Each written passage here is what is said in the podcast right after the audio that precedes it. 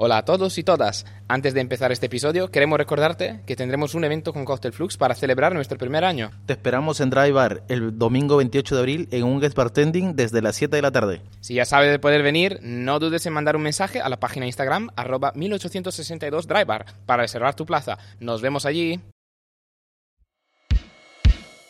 Muy buenas a todos y bienvenidos a Cocktail Flux. Somos Edu y Marco, dos Spirit Sommeliers, amantes de los destilados y de la buena bebida. Hablamos de novedades en el mundo de la hostelería, cócteles, materia prima, nonsense, destilado, con cata de productos, licores y más. Con invitados de todo tipo, conversamos con ellos de su trabajo y su manera de relacionarse con el mundo de la coctelería y hostelería. En el episodio de hoy hablamos con Daniel Álvarez, director de bebida del grupo Resistencia Tortuga.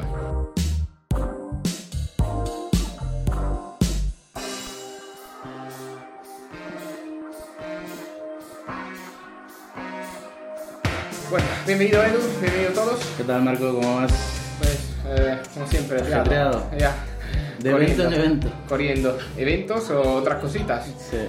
Eh, bueno, empezamos ya con nuestro invitado, apasionado del mundo de la hospitalidad y la gestión de servicio, la coctelería, los fermentados y viajero a tiempo parcial. Juega con nosotros Daniel Álvarez. ¿Qué tal chicos? ¿Cómo ¿Qué estáis? tal Daniel? Bienvenido. Bienvenido. Gracias. Gracias por tener un poco de tu tiempo con nosotros y charlar un poco. Se agradece. No, agradecido yo por, por compartir un ratito, un, un vinito y nada. Bueno, entonces empezamos un poquito, para quien no te conozca, mm, así una pequeña presentación de ti, como si fuera una entrevista de trabajo, no, broma. No, otra no, por favor. No, otra no, ¿eh? que- Es que son chungas Tu. ¿eh? currículum, tu currículum ahora. No lo he traído. ¿A quién gusta hacer una entrevista de trabajo? Uy. ¿Hacerla o...? Hacerla sí. o- Hacerla sí. Hacerla sí. Escuchas Hacerla- cada cosa, escuchas cada cosa Es interesante. divertido, divertido y ve la gente un poco cojonada, está bien, pero tener que ir a una Ya. es que No sé en qué plan. muy chungo, Me ¿eh? quedaría yo. Bueno, No, sí, algo así. Sí, ¿cuánto tiempo llevas en este apasionante mundo que estamos todos metidos? Pues... Bueno, ante todo, eh, gracias por invitarme. Llevo, un- en este caso, unos 10 años, desde 2012 aproximadamente. Empecé en, en algún, bueno, bares, cafeterías, eventos y demás. Y hubo un cierto día que dije, pues me voy a Fuerteventura, me, voy a, me cambié mi vida, literal, Porque tú eh, estaba en, estabas en Galicia. Eso es. En Galicia. Y digo que cambié mi vida, una, porque estaba en Galicia, de la lluvia me pasé al sol, y cambié mi vida porque yo realmente estudié sonido y telecomunicaciones. Ole. Pues entonces- Dato, dato perturbador, ¿eh? entonces- dato, no, ese dato... Entonces este, este episodio lo edita él, ¿no? o sea, te dejo todo. Bueno, muchas gracias. Si hace falta. Digo, o sea, es importante porque cambio toda mi vida, cambio mi forma de, de vivir literalmente porque me voy de la lluvia al, al sol, a mí no me gustaba nada el sol, y allí empiezo a trabajar en algún hotel, empiezo a trabajar en algún diferentes locales, hasta conocer la empresa en la que estoy, y ahí digo, pues, descubro, ya lo había visto, pero no, no tan, tan tangible, joder, que el hecho de generar con un servicio, con, un acto hospitalario, desde una bebida, un plato de comida, un café, generar una sonrisa a un cliente era una... Era un poder mágico, un- una dosis de dopamina. Es un poco adictivo. Eh, sí, la verdad. Hasta que te encuentras gilipollas que... eh, Los, los va a haber siempre. Que te rompe el flow, ¿no? Que te... Sí, que te- pero- pero Una no- sonrisa y todo, todo resuelto. Sí, la verdad. Es así. Yo más viniendo de un mundo donde estaba yo solo con ordenador, un equipo pues, eh, en un backup, o sea, con, con o sea, nadie, o sea, a la sombra. Y de repente te ves hacia un cliente que por un servicio te da una sonrisa. Y ahí me, me- bueno, fue, fue la leche, la verdad. Y descubrí que, oye, no está tan mal esto de la hostelería, no está tan mal esto de crear un producto, que crear un producto me refiero al, igual al hecho de llevar un plato a la mesa. Ya no, cuando hablo de crear un producto, hablo de crear una experiencia. Puedes generar un bienestar en una, una tercera persona que no conocías hasta ese momento. Y ese punto de dopamina, ese- esa sonrisa, a mí me parece, me parece espectacular. Quitando eso, conocí a la empresa en la que estoy ahora, allí en Fuerteventura, puesto que tenemos dos, digamos, dos delegaciones. Y bah, por eh, cosas de la vida me fui a Donosti, volví a cambiar el sol por la lluvia, me fui al Basque Culinari, conocí a Pachi, conocí a, gente increíble, Oscar Pardo, Esther Merino, eh, Eneco, bueno, muchísima gente. Y mm, aprendí muchísimo, fue una de, la época, de las épocas de mi vida laboralmente donde más me abrí, pues eso, labré el camino y en su día dije, pues me toca Madrid, me toca, ya me he ido de Galicia, he tocado las islas, he probado Donosti, que gastronómicamente es, es Donosti, y dije, pues me vengo a Madrid. Y aquí estamos. Dos, años después sigo aguantando. No sé si gracias al vino o gracias a la compañía, pero aquí estamos, aquí estamos. Del, del Basque Coliri, ahí estuviste como, me comentabas antes, que estuviste como adjunto ahí apoyando a Apache en, en la formación de nueva gente, ¿verdad? Primero tuve la, primero la valentía y después la suerte. La valentía porque yo en Fuerteventura tenía toda la, la- lo que un buen estilo de vida requiere, una casa al lado de la playa, un buen grupo de amigos, tenía coche, ¿Qué tenía un- haces, ¿Qué haces aquí? Ya, buena pregunta. Ya, Tenía ya, un ya, grado de responsabilidad en la empresa y ahí dije, lo dejo todo porque necesito que necesito cerrar una etapa y abrir otra nueva que me brinde mm, cosas diferentes. Y fui al, al- al máster de experto en bartender y coctelería moderna en el Culinari. Disfruté, creo que dejé buena impresión, o, o al menos creo que no molesté demasiado.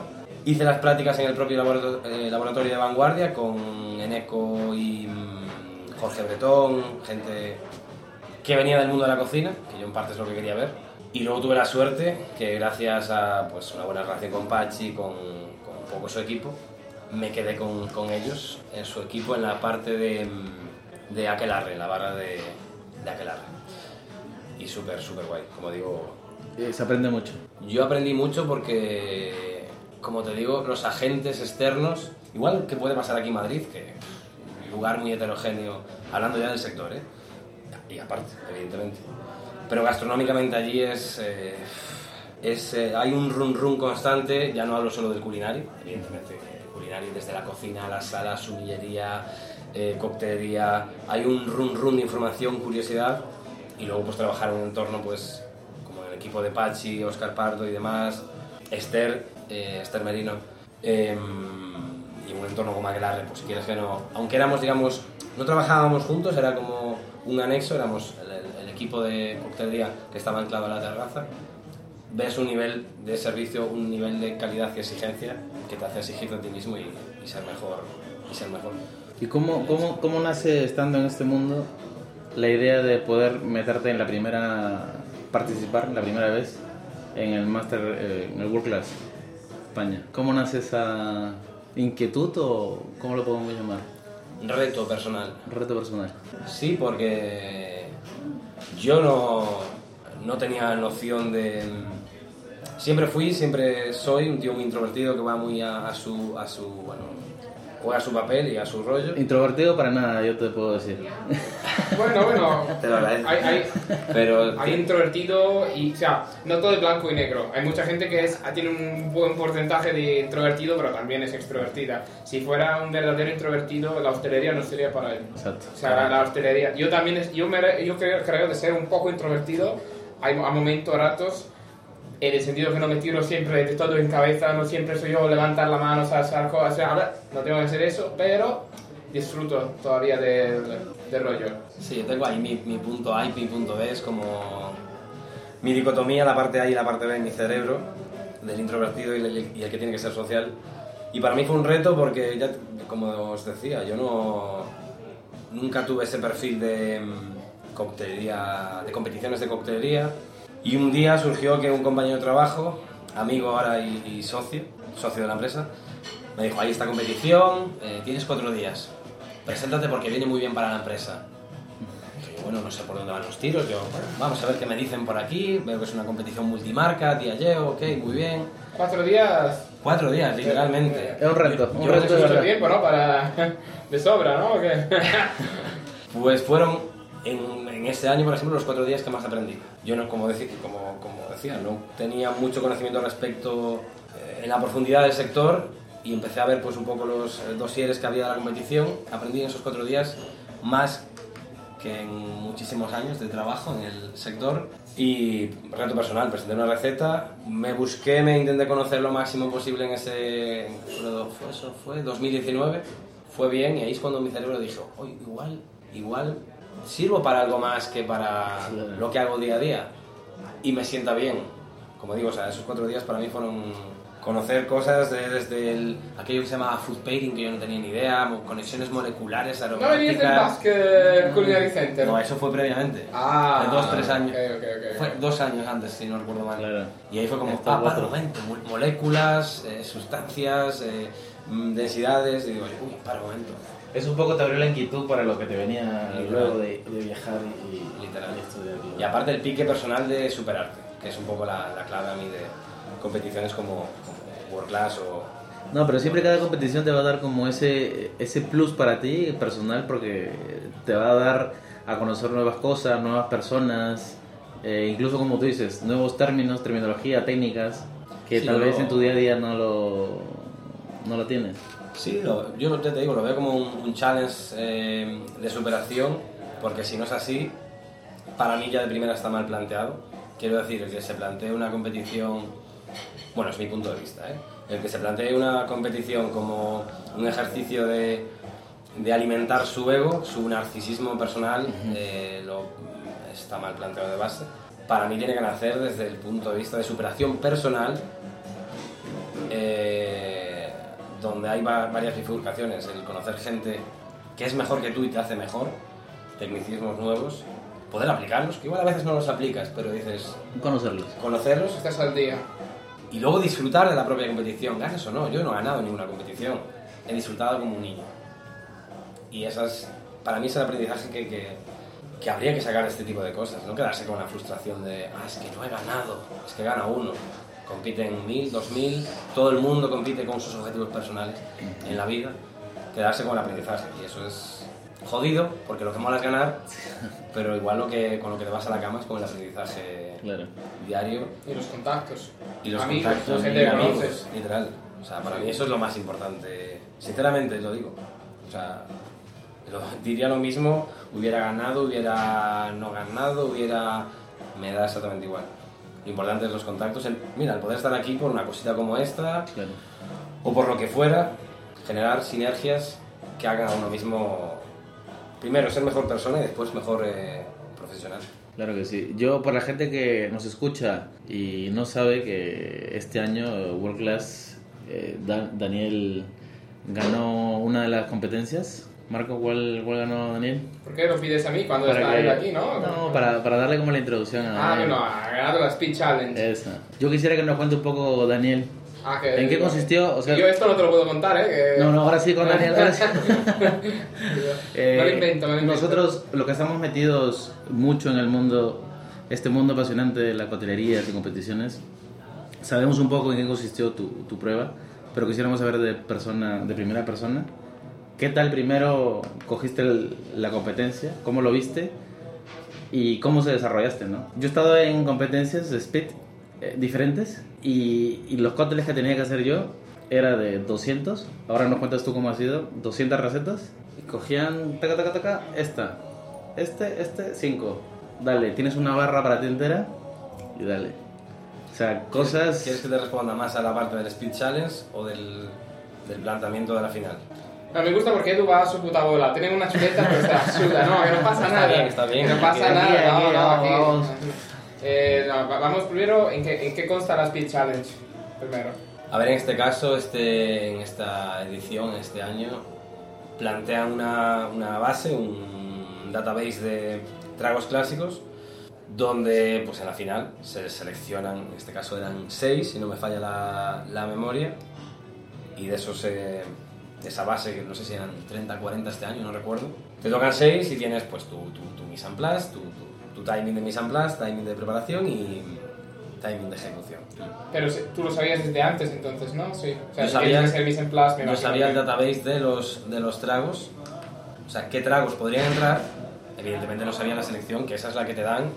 Como la idea es un poco replicar el momento de un servicio. Ya, claro, claro. Llegan, te sueltan la comanda, empieza tu mise en place y una vez finalices tu mise en place, ahí arranca el tiempo de la prueba. ¿En cuántos cócteles eran? ¿Has dicho seis? ¿Cinco? Seis, este año, este año había un límite de seis minutos y según te fueras pasando tenías una penalización y si Ya. por suerte o por, por práctica lo hacías en menos tiempo, llevabas una bonificación temporal. ¿Y mm, cuánto ha sido tu, tu tiempo, así, por curiosidad? Si no recuerdo mal, 6.50. para dar un poco una medida del, del tiempo de un ganador, es sobre 6 minutos, 6 minutos 50, 7 minutos, me imagino así. Sí, a ver, en este También caso... depende de los tragos, porque a veces... eh, Efectivamente, a ver, en este caso se cuestionaba mucho, se valoraba, pero la gente ve el nombre de la prueba y valora velocidad. Yo evidentemente, por ejemplo, en esta prueba, si no recuerdo mal, fui el segundo más rápido. Pero es que ahí cuestionan velocidad, eh, si no recuerdo mal, el tasting, o sea, el, A ver, claro, el tiene que, estar, y- tiene que estar bueno, ¿eh? Si no- efectivamente, que tu discurso en el bar sea como si estuvieras en tu barra. Y luego había, no recuerdo, bueno, un poco unos aspectos generales, ¿no? Un- Bueno, sí, la, la, la- la limpieza, me imagino, ¿no? El, Efectivamente. servi- el tipo de servicio a las cosas, vamos. El trabajo, orden de trabajo. Sí, no, es solo meter cuatro copas y hacer, y hacer cuatro cócteles, chequear, dejar todo sucio. Efectivamente. No, no. Era un poco el balance de Sí. una barra que no sea la tuya des un servicio a gente que no, pues, que no conoces, ¿no? a dos jueces que no, bueno, sí conoces, pero son aleatorios, ante una comanda aleatoria con unas herramientas comunes a todos y dando una buena, una buena Sí, el, estándar más alto que tú Esa puedas. es, esa es la idea. Guay, ¿no? Yo no me, no me he metido nunca en el Speed Challenge, pero tenía, tenía velocidad en su tiempo. Ahora, ahora ya soy un perro viejo eh, que no aprende nuevos trucos. Nada, yo cuando hablo de superación personal en, en, en tema de competiciones, ¿eh? No, yo- luego se puede llevar la vida, pero sobre todo en tema de competiciones, es justamente este caso y justamente pues, en mi persona, porque el que me conozca sabe que soy muy introvertido, sabe mis, un poco mis... Yo soy una persona que me encargo más de la gestión en los últimos años, por lo tanto yo en una barra casi no estoy. O sea, yo no estoy en las barras ejecutando Ya. diariamente. Soy un tío muy tranquilo y cuando hablo de superación personal me refiero a eso. La gente ve el trofeo este que pone pues, Speed Challenge Winner, oh, nice. Hay que quedarse con la parte previa. Ya no este año, porque a mí este fue la segunda final, sí, de World Class. Yo padecía de ansiedad ante esta prueba.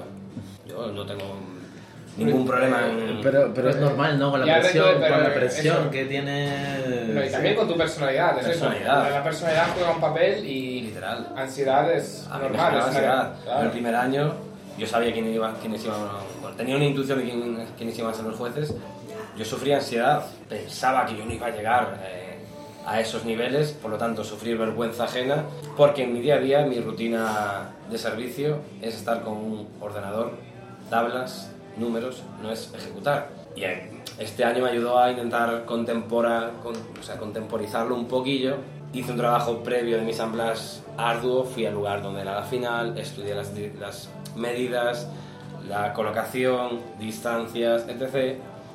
No quita que tuviera noches sin dormir y, penurias, lo, lo voy a reconocer. La gente que me conoce lo sabe, sinceramente, o sea, para mí no fue grato, pero cuando recalco siempre en, incluso se lo digo a los compañeros del equipo, o sea, trabajar, trabajar, trabajar en pro de la superación personal, no para que nadie te venga y te dé un aplauso, es por el ser una mejor persona, Sí, por haberte presentado ya, has te has desafiado a ti mismo. literal. Y, y eso es lo importante, desafiarte. Luego, ganar o no ganar, pues ya has ganado, mejor. Eso pero, es indiferente. pero sí que ya, ya meterte en juego es muy importante. Jo- Joder, un Marco que diga de competir y no ganar y que diga que no importa, pues ahí ya Marco... Estás Yo- cambiando, estás cambiando, Marco. No, yo nunca he dicho, yo nunca he dicho que hay que competir y ganar. De hecho, bueno, yo ni compito, por lo cual... eh, Pero has competido. Nunca. No, bueno, en Inglaterra sí he hecho una competición, pero estaba. Vamos, a ver. lo digo porque, porque da igual, sin nombre ni nada, pero estaba. ¿Cómo se dice? Amañado. Sí, había un meneo detrás. Estaba o sea, que, que ha ganado el mejor amigo del juez, pero que ha, tra- que ha traído un cóctel que, que sí que estaba bueno, pero que. De, de los miles de cócteles que hemos probado, porque habrá habido, no sé, 30 participantes y había tres categorías, por lo cual a lo mejor 60, 70 cócteles. No tenías que presentarlo todos, pero yo, por ejemplo, presenté dos categorías. Por lo cual, imagínate un promedio de 70 cócteles que todo el mundo más o menos prueba. He probado cositas bastante buenas y la suya no me parecía nada increíble. Pero bueno, son cosas que, ¿sabes? Eh, Se gana, se, va, se gana el viaje a Francia, a Control. eh, dices, bueno, su puta madre. Eh, en fin, que no pasa nada. Que no, nunca yo tuve, no sé si con- contigo Edu funciona, pero ah, nunca tuve el, el- empujón personal de decir me voy a meter en esto. A veces por trabajar en sitios que no tenían herramienta, para mí tampoco la, la, la, la ganas de comprar herramienta, el gasto o tener el espacio, porque yo me he movido mucho en mi vida he vivido en Londres, he vivido en Australia y ahora estoy aquí en Madrid, pero eh, de gitano, quiero decir, con una maleta, eh, una maleta más grande y ya está. Mm, No tengo herramienta mía casi nunca. ¿Pero por qué? Porque me, me gusta espacio y necesita las cosas de todos los días. Eh, así Lo- una lo- existencia un poco... Por ejemplo, en, en mi caso es un poco lo contrario porque siempre que veo vo- voy a una competencia veo te entra, me entra ese ese gusanillo de joder cómo me gustaría estar ahí cómo me gustaría ser el que esté compitiendo y tal y digo pero siempre doy vueltas en ese momento que estoy ahí luego ya se me pasa me voy y ya Se te olvida, ¿no? Se te olvida hasta el siguiente año. Nos vemos hasta y- que vaya a otra competencia y diga Ya. hostia Ah, ya, ya. no no pero sí a mí me, si me diese otra oportunidad me metería sé que es mucho sacrificio horas meterle horas eh, estudiar eh, prepararte practicar pero sí si se me diese otra vez la oportunidad yo creo que, que sí tú imagino que igual o, o cómo lo ves en otra futura competencia No creo por, por eh, un poco por honestidad. O sea, yo me considero una persona muy... eh, me llamarán estúpido o seré tonto, pero me considero muy honesto, tanto en lo personal como en lo laboral. Yo no estoy en las barras a día de hoy. No sé el día de mañana, evidentemente. ¿no? Eh, no, no estoy focus en, en eso en mi día a día, en crear recetas, en... Sí las creo, evidentemente, porque es parte de mi trabajo, pero no tengo ese punto, ese... mm, No estoy tan al día, no estoy tan al ritmo. eh, Es como comparar a, bueno, a un futbolista que juega todos los días contra uno de, que está pues en el banquillo cada tres semanas. Es que no van a estar al mismo nivel, al mismo ritmo. Y me parece honesto no, no estar en ese punto, pero sí que lleva una, una necesidad implícita de preparación, de tiempo. O sea, es tiempo que tienes que quitar de, de tu vida privada. Eh, que eso es importante, ¿eh? que aquí podríamos hablar de salud eh, mental barra laboral, preparación, un sacrificio que tiene que ir pues, implícito y que, que tiene un, un peso y un posterior pago. Tiene ese punto de adrenalina que mola, que mola mucho, pero tiene que para mí siempre, como decía antes, ir revertido a la parte de superación personal. Sé que es un poco repetitivo, pero como yo le decía a los chicos y, y a, y amigos y al, y al que me conozca, yo el día después de acabar una de esas pruebas, de sentirme aquí y decir, vale, wow, me he visto bajo presión máxima, un día de servicio es la- es súper easy. Así, nada, ¿no? Es como de- eso ya estás eh, Es como... Esto ostras, vas- vas de como drogado, cinco- ¿no? Es como- de, de personas No diría drogado porque igual me escucha mi madre. Nada, es broma. Pero Que no, que no te preocupes, tu madre no se escucha, ¿no? Mi madre no me escucha, no pasa nada. No, pero es una sensación de, joder, de, de- de superación personal y laboral, de decir, me he puesto a prueba a un nivel tan, tan, tan potente, depende de cada uno, evidentemente, que el servicio de un día a día es, wow, para, no me había planteado de esta forma, qué fácil se me está haciendo ahora. Es que has trabajado mucho en ese sentido. Pero es trabajo, y, pero desde la honestidad. Porque yo últimamente veo, joder, y me, me da lástima porque un poco lo comentábamos antes, ¿no? El tema de la cultura barra formación desde el sector para el cliente y, y después del cliente hacia el, hacia el sector, de que tenemos que ser un poquito más, creo yo, es mi punto de vista un poco quizá desde fuera, más em, honestos, más de compartir, menos eh, sacársela lo que tenemos entre las piernas y medirnos, porque como vuelvo a decir, o sea, solo gana uno, pero lo que aprendes, lo que compartes y sobre todo lo que transmites nadie te lo va a quitar eso para mí es súper importante. Y hay que a veces dejar eso de lado, que y al fin y al cabo haces un sector mucho más fuerte. Y tú, no sé, tus consejos así, un poco para quien quiera meterse en una competición, sea World Class o sea Patrón Perfectionist o la Campari Challenge, eh, queda absolutamente igual. Algo, no sé, que tú... mm, te- ¿Qué tips? ¿Qué tips así? Sí, que te gustaría recomendar a un jovencito bartender, a un tú, a un tú, A un tú joven. O sea, ¿o qué te hubiera gustado que te, que te contasen Ya, ya, ya. antes de empezar? de- Mira, que mucha tela te vas a poner muy, muy ansioso, vas a dormir muy mal, bueno, eso ya te lo has dicho, ya lo sabes. Eh, ¿Algo más? Que se apunte si cree que tiene algo que aportar. Y por ende, le va a aportar algo. Eso punto uno. ¿Por qué? Porque veo gente que, ah, hay competición de X marca, me apunto. La otra, me apunto. Lo que buscas no es crecer, lo que buscas no es que te aporte algo. No tienes algo nuevo que aportar. Lo que buscas es esa dosis de dopamina y de ego. Que tengas algo que aportar a través de ese concepto marca que siempre va a haber una competición y que te aporte algo. Preparación. Preparación es súper importante. O sea, y trabajar un poco la diferenciación. Ver un poco más allá. ¿Cómo? Pues eso, cada uno, evidentemente, desde su experiencia personal, pero ver un poco más allá, porque al fin y al cabo la marca busca que le aportes algo nuevo. Si vas a aportar algo de lo mismo de todos los años, lo mismo que hace todo el mundo, diría un poco eso, preparación, aportar algo diferente a través de pues el estudio de otras técnicas, el, el- el uso de técnicas incluso creativas, de, de teatro, de arte, de música, como es la ironía, el sarcasmo. Pensar en el cliente, el cliente va a ser tu jurado, evidentemente, o un- depende de la competición, ¿no? Pero jurado, un, un grupo de gente que tú no conoces, pero algo importante, pensar qué te va a aportar a ti la marca y qué puedes aportar diferente. Sé que es un poco así laxo, pero todo junto, en un buen pack, creo que, Prepararse a dormir poco. no, dormir poco es un poco la parte que decíamos antes, ¿no? De, salud, de salud mental, que es importante tener equilibrado, que una competición es un ejercicio de aprendizaje, superación, de trabajo, etc., todo lo que, lo que hemos comentado, que es súper divertido, pero tienes que tener tus criterios laborales barra personales bien y no volverse locos. Ah, pero quiero decir que yo, tam- yo también, si me hubiera puesto en una competición, no hubiera dormido bien. Eh, o sea, que, que digo que es una reacción perfectamente natural y Sí. que digo que, que si te metes en una competición importante, no te espere de dormir eh, sueños tranquilos y de soñar con cabritas eh, y Heidi y todo, ¿sabes? Va, va a ser eh, eh, pesadillas de ti que te levantas, estás en la barra sin pantalones. Eh, cosas así, o, o te has olvidado la cuchara de bar y tienes que mezclar tu cóctel, ¿no? Esas cosas. Que, sean pesadillas sin, sin, eh, sin sentido, pero es lo que hay, es lo que hay, prepararos, ya está. Sí, mi mente, mente rígida y... A ver, yo aplaudo a esa gente que los hay, hay compañeros que son capaces de dormir las noches, las noches previas y me parece genial. Estamos hablando de homicidio, ¿no? De También. hemos matado a alguien, no puedo dormir una noche más. ¿Y tú? No, es que yo tengo una competición de cócteles. Sí, a ver, también hay que... No, afecta, afecta. También hay que... Todo depende, como decías tú antes, en la personalidad de cada uno. Si te da igual y presentas un cóctel y vas ahí pues, a disfrutar, está muy bien, me parece licitísimo. Igual duermes genial y al día siguiente, el día anterior te vas de fiesta.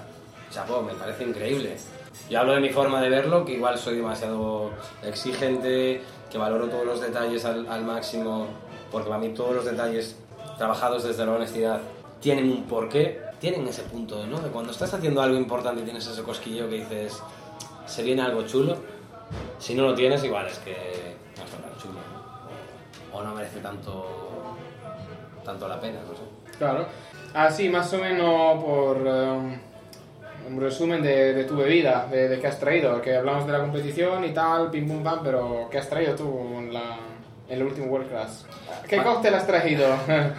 El cóctel, el cóctel, cóctel entre comillas, porque claro, no, no, nadie nos está viendo, cóctel entre comillas, se llamaba, se llama Pazo de Amburana Premier Club, porque un poco partiendo desde la honestidad que hablaba antes, honestidad del sector me refiero, yo no me, no me gustaría o no creo que esté físicamente y mentalmente para continuar en competiciones, porque veo que hay gente súper super top, chicos jóvenes, chicas jóvenes, con una actitud, un hambre voraz. Mi idea fue presentar un vino, un poco lo que comentábamos antes, ¿no? Una competición de coctelería que te presentas con un vino. Y realmente era como cerrar un ciclo, para mí es... Era como cerrar una, una etapa a través de algo tan litúrgico como lo que tengo en la mano ahora mismo, o sea, un vino. Algo que te brinde una despedida, algo que te brinde un, ese momento de celebración, como diría un adiós perfecto, Pues con un buen vino. Nos brindamos y nos miramos a los ojos y nos despedimos. ¿no? Entonces era como un cóctel formulado con la misma graduación alcohólica de un oloroso, con la misma temperatura de servicio que un oloroso, con el mismo azúcar residual que un oloroso eh, y servido, evidentemente, ensamblado muchos días antes que el momento de, de servicio. Y todo iba, en este ¿Has caso... descansado en solera también? O... No, no No. me digas que sí, porque No, si, no. si no tienes que tener, producir eh, unos No. cuantos litros para... Sería, era, el- era el último paso, pero como Ya. no llegábamos a tiempo, porque no, no llegábamos. pues tienes que comprarte, no sé, cuatro barricas, cinco barricas y empezar hace un par de años. Una barrica pequeñita de 5 litros está bien. No, de dos, aunque de dos litros, pero tienes que comprar, tienes que hacer la, lo- el- bueno, la Sí, que- la solera y envejecerlo. Lo que, lo que se partió, había, en este caso, Diageo en, a través de World Class promueve cuatro retos con cuatro branding personales. Tanker hay uno, eh, Johnny Walker otro, o Cartu, depende del año, Zacapa y, y Don Julio. En mi caso yo elegí Zacapa porque fue el primero con el que empecé, en- allá por 2019, y dije, si quiero cerrar un ciclo tiene que ser con Zacapa. Y no por, alguna gente me comentaba, pero es Zacapa porque te, te, te flipa este rollo.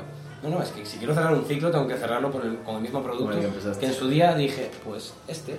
Y estudiando un poco lo que decías tú, no puedo hacer un sistema solera en tres semanas. Lo que se hizo, lo que intenté replicar en una copa de vino, fue el sistema solera a través de un solo ingrediente.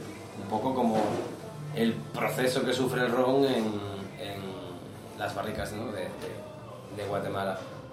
Que el mismo ingrediente pase por todos los ingredientes del cóctel sufriendo una degradación. Entonces todo partía, el cóctel, como os digo, con esa graduación del oloroso, temperatura de servicio, azúcar residual, estructura y demás, a través del aceite de coco. Entonces primero tenía un, un, la base, bueno, con Zacapa 23, era un fat wash súper sutil con aceite de coco para darle textura todo el cóctel, ese punto glicérico. Con el aceite de coco restante se tostaba a muerte para hacer una mantequilla tostada de coco tostado.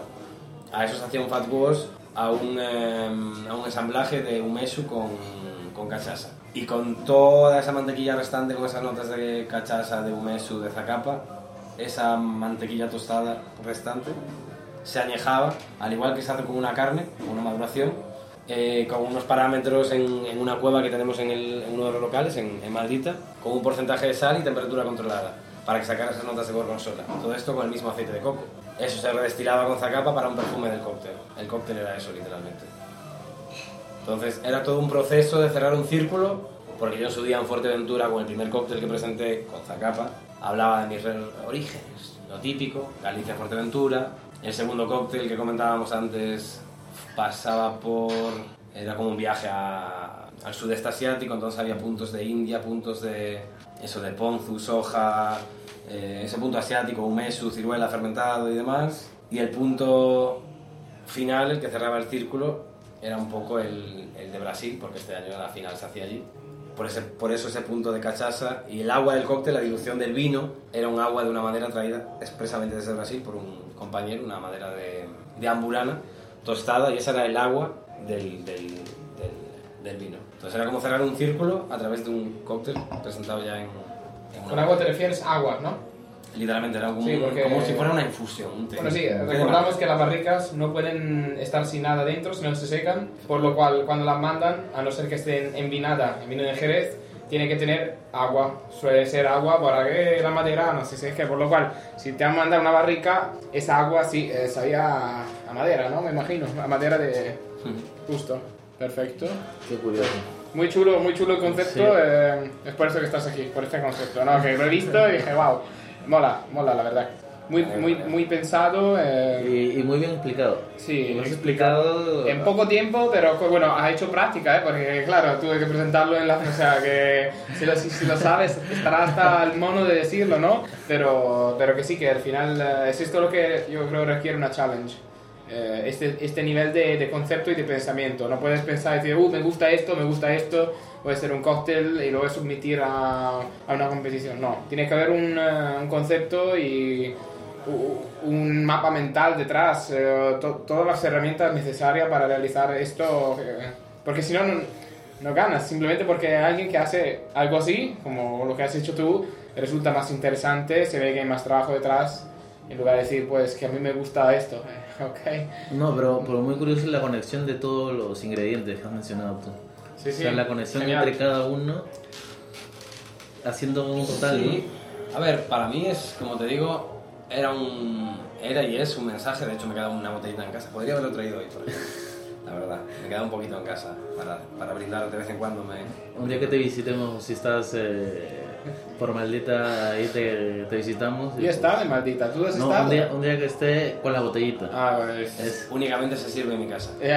Porque las copas son unas copas especiales. Están, También son- las copas he pensado, obviamente. Claro, yo cuando antes decía, bueno, primero cerramos el capítulo un poco. Era un vino, evidentemente, para despedirme de la gente que me conoce. Evidentemente esto es conceptual, yo no me voy a morir. Yo toco madera, vamos a ver. No me despido del gremio, tampoco. Es un acto simbólico. simbólico donde el que me conoce y si le interese saber un poco más, que entienda que todo tiene un porqué de conexión. ¿Y, y por qué te voy a hacer? Cuando antes decía de los tips para presentarse, creo que el último era como diferenciación, el ver más allá, por eso decía, es un poco relativo. Yo soy gallego, entonces todo depende. ¿no? Todo depende. Cuando digo ver más allá es, ¿por qué te voy a hacer yo un cóctel? ¿Cómo voy a competir yo agitando, haciendo un buen shake, haciendo un throwing contra alguien que lo hace 50 veces al día si no voy a ser mejor que él? ¿Quién va a hacer un cóctel en una competición de coctelería en una botella? Sin utilizar, evidentemente, el, vino iba en la botella de la marca, en este caso Zacapa, evidentemente, porque en algún momento tiene que haber esa visibilidad, porque es una competición de marca. Yo no hacía absolutamente nada más, pero porque era un acto de honestidad. Yo no hago eso en el bar. No voy a competir contigo si tú agitando eres mejor que yo. Ni voy a ser mejor que tú cuando tienes habilidades de flair. Yo es que se me va a caer la cuchara. Voy a ser diferente en ese sentido. Y pensar el, el- desde el discurso, el momento, eso evidentemente te lo da la experiencia. La experiencia de, de- en el campo de trabajo. No digo, "Ah, es que yo soy aquí un... ah, faltaría más. No quiero faltar respeto a toda esa gente que sí que lleva añísimos de experiencia. Hablo de estudiar los, los parámetros que van a suceder en una, una competición. ¿Quién me va a venir? ¿Qué temperatura va a hacer? ¿Qué va a ser? Ah, ¿En un lugar que yo conozco, que no conozco? ¿Interior, exterior? ¿Cuánto tiempo voy a tener? ¿En qué momento van a probar mi producto? A eso me refiero antes cuando hablaba de los tips de, que le daría a alguien. El pensar en cómo te vas a quedar con esa persona. Esa persona que va a ver a 10, 20, 50, 100, 200, 400 personas iguales que tú. Marcar la diferencia, ¿no? El punto que vas a marcar tú hacia los demás. es un poco relativo porque dirás tú, ya, y dime dónde está el, la magia, dime dónde está el, pues sé, o compórtate, o trata a los demás, desde, la desde las competiciones o a la vida real, un poco diferente a como lo haría el resto para marcar ese punto diferenciador. Yo, por ejemplo, cuando hago bebidas o cuando las expreso, porque ahora como digo no, no estoy tanto en el bar y no, yo no las expreso, las hago con, los compañeros, con los chicos, y las chicas, pero yo no las expreso en directo. Pero mm, en ese momento yo decía, pero lo más honesto es que yo hable, yo no voy a ejecutar, yo voy a hablar. Yo sabía que mis 19 compañeros, en el caso de la semifinal, evidentemente, que mis 19 compañeros iban a hacer a ejecutar el cóctel en la barra, porque es lo que todo el mundo espera que hagan. Van a estar unos jueces sentados en una barra, mis compañeros van a hacer un cóctel en una barra, van a intentar sorprender con sus herramientas. Muy bien, genial. Y si yo no hago eso desde la barra y lo hago desde otro sitio, voy a ser la única persona de esas 20 personas o, 10 o los que sean. Y ya va a ser el primer elemento diferenciador. Es que si yo no voy a hacer nada, te voy a abrir una botella y te lo voy a servir una copa de vino que ya está en la mesa. ¿Cómo gano? Con una posición. Yo estaba sentado, apoyado, en una silla, un taburete, medio apoyado como puedo estar ahora, pero más alto, hablando. De vez en cuando me levantaba, evidentemente, para, para mí era compartir un vino. Un poco a eso me refiero con la diferenciación, unir esos detalles, porque por mucho yo te diga, utilizo esta técnica tan guay, si no tiene, no tiene sustento, es una mierda, con perdón. Haz un whisky sour, está genial, maravilloso. Maravilloso. Pero que tenga ese punto diferenciador, incluso en el día a día, ¿no? en, el- un servicio, que es más complicado, ¿no? En un día a día un servicio normal. Pero ese punto más que digas, vuelvo aquí, o este chico o esta chica, este profesional me ha gustado, por... es que me da algo diferente. Me ha dado algo que no, no, yo no me esperaba. Diferente, positivo o negativo da igual, ¿no? Positivo o negativo, da igual, eso Bueno, es. cada- que a lo mejor a un juez le sienta mal. A lo mejor alguien dice, ¿y esto qué es? Yo me espero una, algo profesional. no digo decir que no sea profesional, pero en el sentido. Algo estándar dentro de eso, los- algo dentro de estándar, y eso, eso no es servicio, eso no es como lo yo entiendo, pues da igual, pero al final es eso, que te, queda, te quedas en la memoria de alguien. Yo a eso me, es a donde iba antes con el concepto de diferenciación, de mirar en las artes, en artes, teatro, eh, cine, música. Yo utilizo mucho el sarcasmo de, hombre, a ver, voy a pensar, van a venir a probar unos, unos brand ambassador, unos embajadores de marca, un producto cuando yo no voy a hacer absolutamente nada con el producto. Voy a jugar con ese sarcasmo, como decías tú, puede ser negativo. Vale, vale, muy bien. Si este era mi libro, es lo que yo os quería comentar. Exacto. Que no os ha gustado, ¿vale? Pero yo es que he disfrutado mucho. Ya, Exacto. No voy a hacerlo por contentarte. No, no. Disfruta a través de ese punto o a través de un ingrediente, a través de... Pues eso, este año yo, eh, para el cóctel este que comentaba, yo escogí unas Nude Volcano de, de 70 centilitros que pesan menos que, que mucho menos que la copa que tengo en la mano ahora mismo. Pero que claro, tú, la cuestión de coctelería, todo el mundo llevaba vasos súper rococó, súper guays, un hielazo de la leche. Toma, es que este es mi cóctel. Mi vino. Toma una copa. Claro, es que solo la copa tiene pesa tan poco que la ligereza de ese tacto dices, ¿qué, qué carajo tengo en la mano? Ir a ese punto más, independientemente que el cóctel sea mejor o peor, ya eso ya es conocimiento de cada uno. Pues qué chulo. Entonces, hablamos un momentito de, de Maldita Choconda, ya que estamos. Para, para que la gente que, ¿no? que, que escucha sepa qué tomar, dónde ir. Que, bueno, me describes un poco Maldita Choconda, Claro. así por... eh, A ver, Maldita es un espacio inspirado en un museo donde premia mucho la bebida, evidentemente. Y ese punto sarcástico, ¿no? Porque al fin y al cabo no es un museo, es, es un bar. Me gusta mucho el Donald Trump. Ese, ese me ha flipado. Al fin y al cabo es un... Sí. Ahí voy con el tema de sarcasmo, de ironía, que al fin y al cabo es marcar ese punto diferente en el cliente del día a día. No deja de ser una paloma con kimchi y chipotle en la cabeza de un señor llamado Donald Trump. No Ya, tiene más, no tiene... Vamos a ver. No, pero el algodón como la peluca, o sea, eh, está bien pensado, eh, el, el- sarcasmo y Sí, todo. es- sí. para mí es utilizar un poco así para generar algo más, ¿no? Al fin y al cabo es un espacio situado en el sótano del, del eh, restaurante Caluana, en calle de la Bolsa 12, en la paralela de, de Sol. Sí, entre Sol y Tirso de Molina, ¿no? Correcto, Sí. correcto, justo al ladito de la plaza de Santa Cruz. Y es un espacio súper tranquilo, eh, es una cava, una, una bodega, donde, pues eso, jugamos mucho con la- el sarcasmo y la ironía, pero evidentemente con el punto hospitalario de que ahí se va a beber y a pasarlo bien y a desconectarse un poco de todo el mundo. El nombre viene un poco por, por el punto sarcástico de maldecir, cagarse un poco en la, en la P del señor eh, Da Vinci por haber elegido a, a la Gioconda y no a la dueña del edificio, que es Luana en este caso, que es la dueña de tanto el restaurante como el bar. Evidentemente es storytelling únicamente, es, bueno, y al cabo un espacio para beber, para pasárselo guay y, y eso, en calle de, calle de, la, de la Bolsa, 12. Sí, que bien. Eh, seguramente para quien no, no ha estado probar el sitio o ir a visitarlo, porque los cócteles están muy buenos y hay esa chispita justo que, que acabamos de comentar. Y Edu, ¿se te ocurre algo más?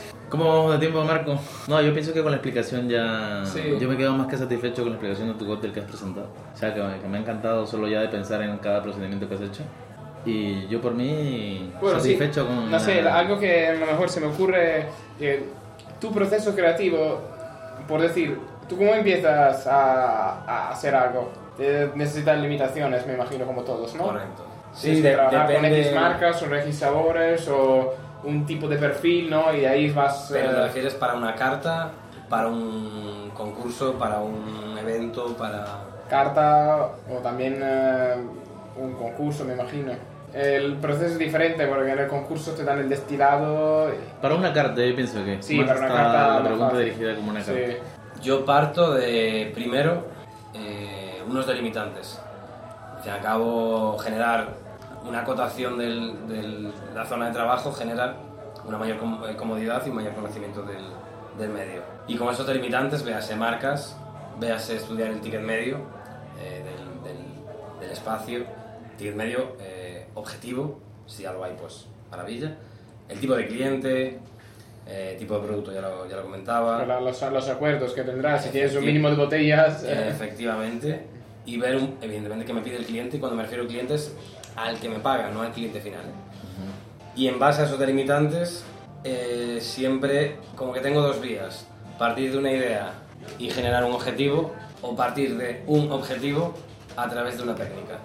Es decir, quiero hacer algo, en el caso de, por ejemplo, lo que decías tú del Donald Trump, tengo que hacer un trago popular, porque al fin y al cabo, Maldita Yoconda tiene su punto divertido para beber, súper guay, pero tenemos que tener un porcentaje de la carta pensada para un cliente potencial que baje del restaurante Caruana, que es un cliente pues mucho más amplio que el, de- que el mundo, de- que el mundo de la coctelería. Vamos a partir de una paloma, que es un trago súper súper popular, eh, en tendencia y al, y al alza. La idea principal es la paloma, ya tengo la idea. Va- voy a partir de jugar con la técnica. La técnica puede ser un- una técnica de coctelería, eh, un vaso, un concepto, la decoración, la vajilla, y hay veces que es al revés. Tengo la vajilla, vale. ¿qué me da esto pie a hacer? Ah, pues voy por aquí, tipo de cóctel, técnica, etc, etc, etc.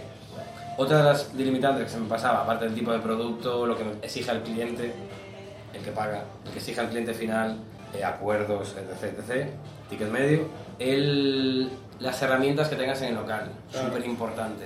Y por herramientas me refiero al, a- al factor humano, que al fin y al cabo es el eje principal. O sea, yo, ¿qué más te da que yo te haga el, el- el cóctel este que, hablábamos para World Class, que es un vino, que está embotellado? Si nadie lo puede defender, ese líquido vale, ¿qué vale? 10 euros. Si tú lo sabes defender, lo conoces, lo sabes defender y lo expones con gratitud y generas gratitud en el cliente, eso vale 20 y pico euros. Eso es decir, eh, 20 y pico, cada, cada uno que lo cuantifique como, como quiera, ¿no? En función al equipo que tenga, conocimiento, las herramientas técnicas, evidentemente, Sí, no puedes eh, soñarte cócteles con Rotobab si no tienes eh, no tienes la, moto. pero sobre todo al, al factor humano. Elementos que disfrute la gente que va a trabajarlo, que diga, qué guay, voy a vender esto, puedo hacerlo, puedo defenderlo y mm, sobre todo esas tres, ¿no? que les guste, que puedan hacerlo y puedan defenderlo. No, para mí no tiene sentido, por ejemplo, no tiene mucho que ver, no, no tiene mucho que ver el concepto, las preparaciones que pueda haber en Maldita Gioconda, quizá, con el de Calvana. Los equipos técnicos son diferentes, los equipos humanos son diferentes que también el target. el target es diferente. Yo no puedo en un local donde pasan 200 personas por la noche, 200 personas en servicio de mediodía, esto es un día a la semana, meterme con clarificados, redestilados, etc. Una, porque no tengo rotavapor. Dos, por el tiempo que me lleva, el rendimiento, el margen, quién lo va a hacer. Y sobre todo, el cliente final lo va a entender. Voy a generar un efecto wow, un plus, un, un upselling. Y bueno, depende. Es relativo, pero normalmente parto de eso. Ah, está muy De- bien. De limitantes y técnica. Ah, Hay, hay muchos factores cuando... No, pero yo creo que está muy bien explicado y muy bien delineado. Hay gente que a lo mejor no nos dice, no sé, no cuenta cosas un poco como le salen, pero no, tú lo has hecho bastante bien. O sea, has incluido muchas cosas que, que influyen en, en tu proceso. Y pues nada, yo creo que de tiempo vamos muy bien. Ostras, sí, estamos muy bien. Te había prometido media hora, 45 minutos, pero te has enrollado. Pues nada. Prometo no pedir otro vino la próxima vez. Bueno, eso seguramente ayuda, ¿no? Sobre todo si eres introverto, entre comillas, otra vez. eh, la air quotes que no se ven. Eh, bueno, ¿dónde te pueden encontrar? Así en Instagram. Ah, no, saben que te pueden encontrar en Maldita Choconda, cierto. Pero en Instagram eh, tú. A ver, en Maldita no suelo estar, suelo estar por todos los locales de la empresa, pero en Instagram, en... Yo te he pillado en, yo te he hablado en Maldita, o sea, que, que no me Y, mientas. y me has pillado de milagro, me has pillado de milagro, de hecho. Eh, en Instagram, en arroba daniel.álvarez, pero Álvarez sin E. Albert, Álvarez, sí, Álvarez, sí, efectivamente, correcto. Perfecto. Eh, bueno, ha llegado el momento más triste, nos despedimos. Te recordamos nuevamente seguirnos en Instagram, arroba cocktailflux. Eh, vamos a eh, seguir también a, a Daniel Albert. Eh, vamos a estrenar un episodio cada semana, decirnos en los comentarios, como siempre, si os gusta o no. O lo podéis encontrar en todas las plataformas, Spotify la más popular. eh, estamos allí. Y nada, dejarnos una puntuación, eh, ¿no? Si, Donde quieran, donde si quieran. mola. Donde nos encuentren. Donde nos encuentren. En todas. Eso. Ya, eh, eh, yo estoy metido en todas y doy todo 5 estrellas, ¿no? Digo, eh, bueno, un saludo desde Daniel. Muchas gracias a todos por vuestro tiempo y nada, disfrutar. Ir a los bares, ir a los restaurantes, consumir, compartir y sonreír, lo más importante. Eso. Y bueno, saludo desde Edu. Bueno, yo agradecer a todos los que nos escuchan y muchas gracias nuevamente a Daniel por su tiempo. Y os Gracias. digo, mm, see you later.